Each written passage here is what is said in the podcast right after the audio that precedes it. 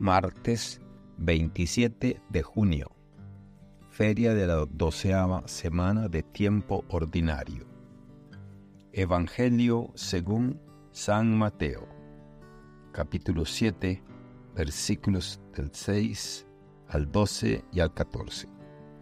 En aquel tiempo, Jesús dijo a sus discípulos, No den a los perros las cosas santas, ni echen sus perlas a los cerdos no sean que las pisoteen y después se vuelvan contra ustedes y los despedacen. Traten a los demás como quieren que ellos lo traten a ustedes. En esto se resume la ley y los profetas. Entren por la puerta estrecha, porque ancha es la puerta y amplio el camino que conduce a la perdición, y son muchos los que entran por él. Pero qué estrecha es la puerta y qué angosto el camino que conduce a la vida, y qué pocos son los que lo encuentran. Palabra del Señor. Gloria a ti, Señor Jesús. Reflexión.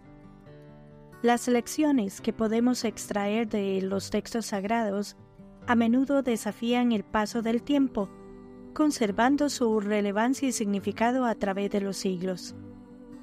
Hoy exploramos dos pasajes que, aunque distantes en su contexto histórico, ofrecen paralelismos en su mensaje y en su aplicación a la vida contemporánea. En Génesis encontramos a Abraham y Lot, ambos con vastas posesiones, pero enfrentados a la insostenible realidad de que la tierra no puede sustentarlos a ambos. Este pasaje se ubica en un momento histórico donde la supervivencia y la prosperidad estaban intrínsecamente ligadas a la tierra y su capacidad de sustentar la vida. Abraham, mostrando un increíble acto de desprendimiento y sabiduría, permite a Lot elegir primero la tierra que prefiere. Este hecho, lejos de ser una simple anécdota, resalta la importancia de la generosidad, la paz y la confianza en la providencia divina. En contraposición, el Evangelio de Mateo nos presenta las palabras de Jesús, enfatizando la importancia de tomar decisiones que nos guíen hacia la rectitud y la vida. Jesús advierte acerca de la inutilidad de entregar lo que es santo a los perros y echar las perlas a los cerdos una llamada a respetar lo sagrado y a discernir cuidadosamente a quién y cómo ofrecemos nuestro tiempo, energía y amor. La enseñanza profunda del camino estrecho señala que la vida de fe no siempre será fácil o cómoda. Como Abraham, a veces se nos pide que tomemos decisiones difíciles por el bien de la paz y la justicia, incluso cuando esto pueda parecer desventajoso a corto plazo.